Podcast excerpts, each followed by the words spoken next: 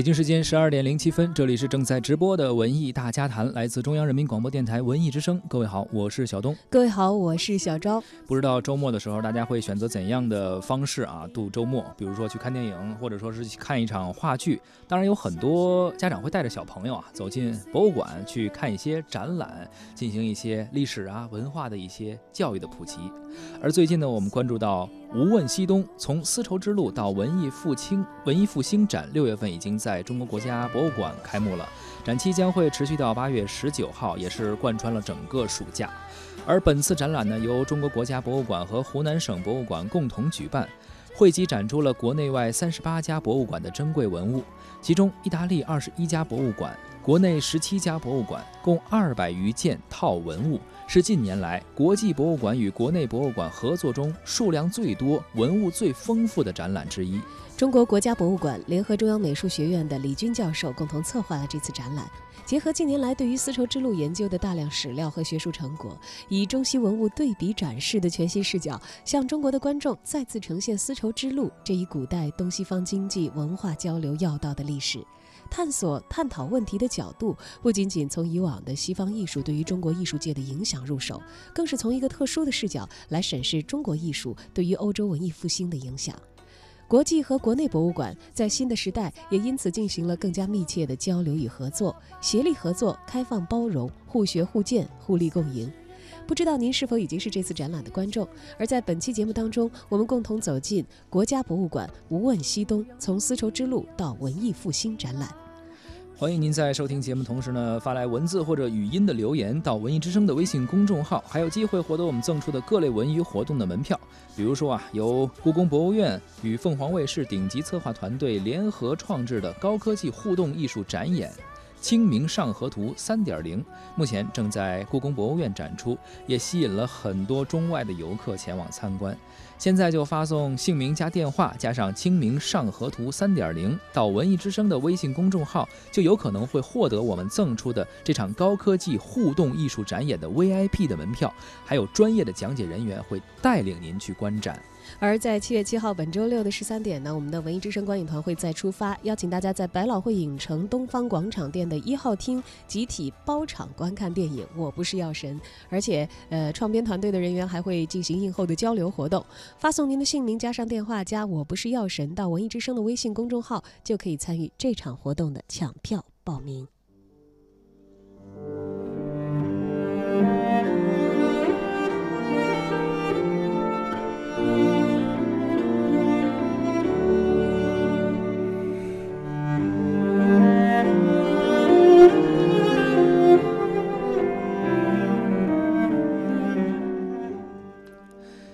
提到丝绸之路啊，其实有很多相关的文艺演出啊，或者说是展览呀，呃，在这季呃最近这几年吧，经常会出现。包括我也看过一些相关的演出，包括一些电视的专题片。而这一次啊，呃，在国博进行的这样一个展览，而且又是和海外的博物馆进行联合的一个展出，相信里边会有很多您在某一个博物馆，甚至比如您出国都不一定能见到的一些展品。而为了完整的呈现丝绸之路在历史上的影响，这一次无问西东。从丝绸之路到文艺复兴的，呃，展览啊，对于参展的文物也是进行了非常精心的挑选。其中呢，既有中国在丝绸之路中的见证物，也有受到中国元素影响的西方的物品。比如说呀，啊，中国和意大利在航海中使用的罗盘、针碗、航海图，还有船只模型等等，包括青铜器、瓷器、玻璃器皿，以及充满着西域风格的唐代陶俑等等。展览啊，也通过意大利早期的文献，比如说《马可波罗游记》。通商指南，还有世界地图等等，反映早期意大利旅行家和传教士对于中西文化交流所做的贡献。国内有十六家重要的博物馆都拿出了他们的顶级文物啊，当然其中还包括了故宫博物院的宋人庚货图、任人发的张国老建明皇图卷、呃任贤走的三骏图等等。而首都博物馆呢，拿出了他们的景德镇窑、青花凤手扁壶；新会博物馆带来了新会木美人等等。这些珍贵的文物，充分的见证了历史上东。西方之间的和平发展、共同进步的人民意愿和时代发展的主流。听我们这么说呀，呃，比如您要没去过，可能没什么直观的印象。今天呢，我们也邀请到了一位资深的美术教员，同时呢，他参观了这次展览，也是其中的观众之一啊。呃，请有请齐春江，他来带领我们讲解一下他所看到的“无问西东：从丝绸之路到文艺复兴”展览。嗯，我觉得这个规模呢是特别少见的。意大利呢，二十一家博物馆，国内十七家博物馆共同的拿出了自己最重要的馆藏的作品，呃，两百余件套。它通过了还原这个意大利文艺复兴当中的中国元素、中国艺术对西方的影响，呃，阐述了呢东西交流的这种融合的这种深度和广度。文物跨越了千年，这是公元前十几世纪、十三世纪、十四世纪的文物，比如我们。广汉三星堆出土的青铜器，公元前十六世纪到公元前十一世纪的这个出土的文物，在意大利的它的青铜器，公元前五世纪的，呃，它的那个青铜雕塑也在这次展出当中。从几千年前到明代，从陆上发展到海上，它不仅仅运输的是丝绸，它还是输出的一种是文化，一种精神上的，在科技在文化的方方面面。叫丝绸之路，但实际上它承载的是更广泛的这个这个东西。这次展览非常的新颖，呃，它分为六个单元。第一单元呢，大漠之舟；第二单元是跨越七海；第三单元呢是帝国剪影；第四单元呢是凤凰西行；第五单元呢是丝绸之梦；第六单元呢是世界交融。呃，每一个单元呢又专门有重点展示的东西方出土文物的这个相互之间的影响。所以，让我们很明确地看到了东西方在科技、文化、绘画、雕塑，以及方方面面的互相促进。共分为六个单元的展览啊，相信大家进入展厅呢，也会随着展览的陈设，一个一个的了解。来其来了解其中的重点的内容。同时呢，通过不同的单元，可能我们会有一个像随着历史的脚步一样吧，不进呃不断的从历史迈向今天，也对于丝绸之路的历史啊、文化呀，以及它所承载着一些历史意义，能够有一个全面的了解。嗯，继续来听齐春江对呃对于这次展览的介绍。它这几个单元里边呢，第一单元呢是大漠之舟。大漠之舟呢，我们讲了这个三星堆的青铜器。这个青铜器呢是个铜人头像，大家仔细会看的时候，再发现这个青铜器的头像像一个戴一个面具一样。然后呢，它那眼睛呢是属于那种神情特别诡秘，眼睛呈那种杏核状往外凸的。然后第二单元里边呢，重点呢它是跨越七海，它的指南针和海图。这张海图上，伊甸园指示的方向呢是哪儿呢？是我们元大都，啊，也就是在西方人眼中，他们的伊甸园就是我们的元大都。那上面还标有卢沟桥的图案。我们有时候讲说，意大利的文艺复兴比我们宋朝的文艺复兴晚了好几百年。实际上，我们在宋朝的时候，我们就已经非常繁荣，科技文化大繁荣了。四大发明里面有三大发明是在北宋时期完成的：指南针、火药、印刷术。这三大发明，它通过海路传到了欧洲之后，西方恰恰就是利用了我们这个科技的文化在发展。元代的时候，这个交融这个过程呢，就又更深度了。一直到郑和下西洋，大家知道元代是马可波罗到中国写了一部《马可波罗游记》，回到威尼斯之后，东方一下子就成为西方人眼中的伊甸园了。马可波罗是一个这次展览的重点。马可波罗在中国待了二十五年，然后回到威尼斯之后，他把中国带去的东西展示给他的家乡人们看。呃，这次展出有马可波罗的日记，甚至于马可波罗的财产的遗嘱，就意大利国家博物馆。提供的这个马可波罗的遗嘱，包括里边他写的他的仆人是达旦仆人，这达旦实际上就是我们元朝人，这个元朝蒙古人，这说明他是从中国过去的。还有一个就是中国的他带过去的中国的字画，然后珠宝，包括元朝皇帝给他的通行金牌都有展出啊。我们这次可以看到这个这个金牌上面有八四八纹，雕刻着就像我们现在的外交照会一样。也是非常难得的文物。然后呢，元朝皇帝还希望他能够带更多的人人才来。这些展览当中阐述了很多马可波罗的这个，包括他用的圣经啊，包括他的故居的图像，嗯，马可波罗的沿途走的这个路线，嗯，还有他一些笔记，包括欧洲对马可波罗这个行迹的记录都有。呃，我们再往后看呢，第四单元，第四单元呢，在凤凰西行里边有些青花瓷。呃，我们进展厅之后，左手有一张欧洲的这个油画。那么它展示的是诸神在森林里欢宴，那么这些神手里面拿的是中国的瓷盘子。但是大家仔细看的时候会发现呢，这个图像里面有三个瓷盘子，有两个是中国的原产地的过去的，呃，有一个是意大利仿造的。当然，它仿造的质量可能相比之下要差一些了，都会有真切的呈现。嗯，凤凰西行里面呢，除了这个青花瓷以外，还有就是展示了一部分我们中国宋代的瓷器，这些瓷器也都非常的珍贵，包括德州窑。因为当时一说到瓷器，我们都想到景德镇，可是景德镇更多的它是当时完成官府的任务，也就是现在我们说是政府采购啊官窑。像欧洲，呃，在意大利他们用的这种瓷器呢。我们算外销，外销瓷，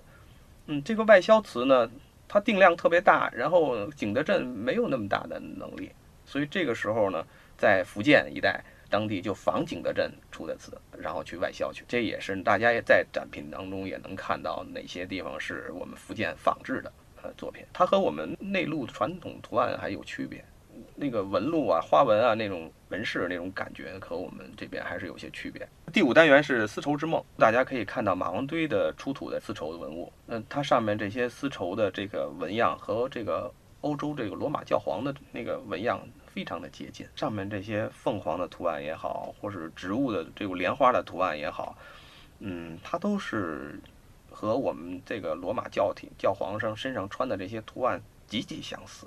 那个时候的交流已经是非常的频繁了。这次所有的展出的文物，比我们以前所认识的东西方那种交流更深刻的多。这次展览里面，大家特别难得看到的是元代，像黄公望的《西山羽翼图》，元四家之一之首。大家都知道，黄公望创作的《富春山居图》是我们中国十大名作的之一。《西山羽翼图》呢，是黄公望晚年成熟时期的作品，画的这个这个风景呢，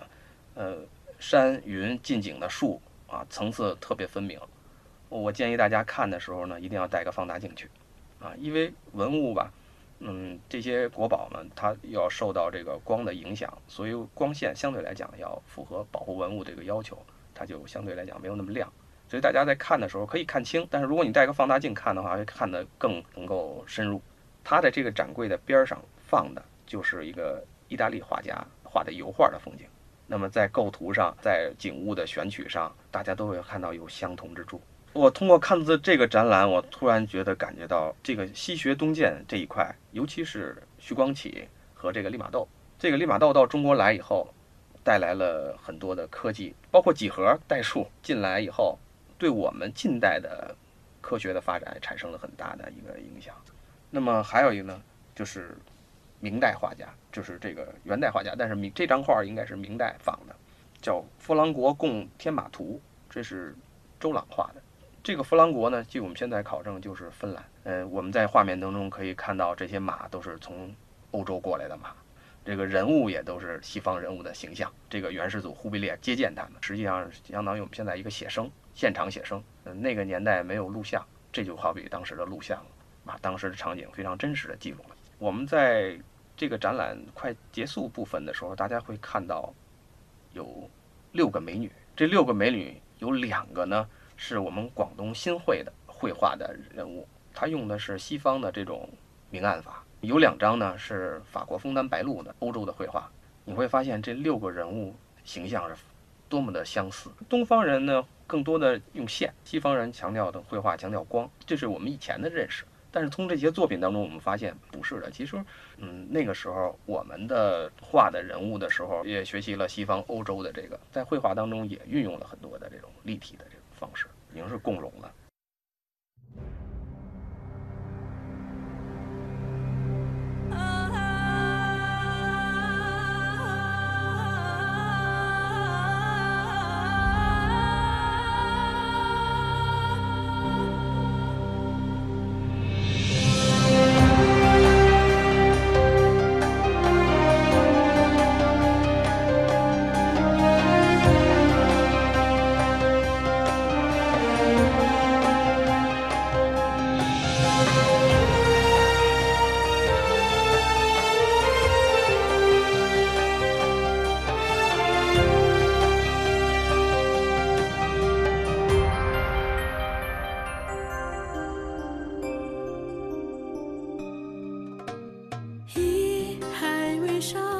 情长风收，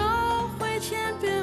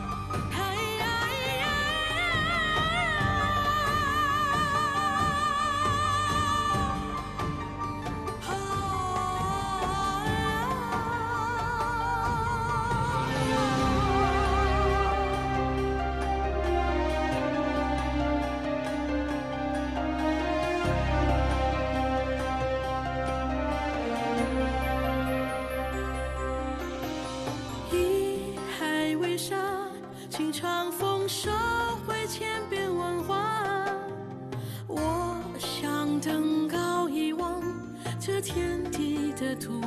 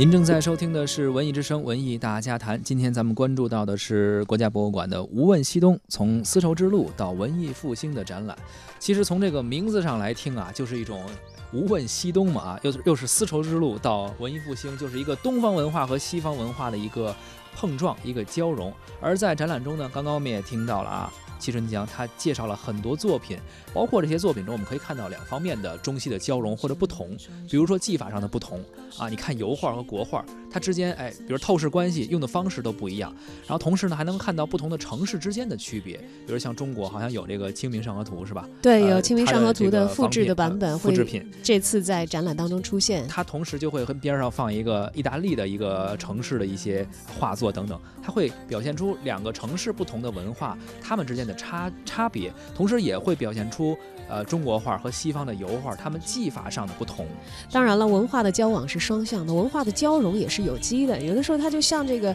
呃。飞鸟在这个地球上飞行啊，可能带来不同地方的种子，对，呃，在不同的沃土里扎根之后，它长出来，它好像是一类的这个树木或者是植物，对但是它们开出的花朵、结出的果实呢，呃，虽然是一样的，但是嗯却有着不同的芬芳和甘甜。特别是果实，可能在不同的地方，就像我们说这个淮淮南为什么，淮北为什么，呃，然后就是它到那个地方之后，它从同新同样呃重新去开花，重新去结果，可能会有东西方文化不同的一种交融之后，得出来一个新的果实。哎，这个其实也是挺有意思的，也不一样，嗯，而且今天呢，我们其实最幸运的就在于。呃，不管是什么样味道的果实，我们都可以尝尝看啊。对又变成我们发展的营养。呃，在未来我们还不知道的未来，有可能又会呃变出一些新的花样儿来。没错。所以说，您要是想看一看呃这次展览啊，无问西东这次国博的展览，还得抓紧时间，好像是到八月份，呃，有两个八月十九号，就是在一个暑假的期间，有大概不到不到两个月了，一个多月的时间。对其中好像有一些展品好像还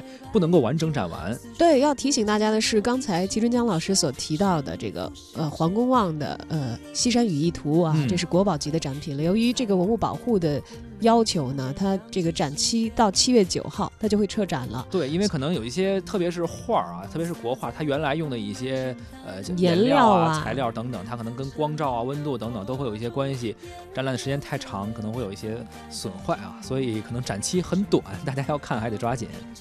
是的你会再出现。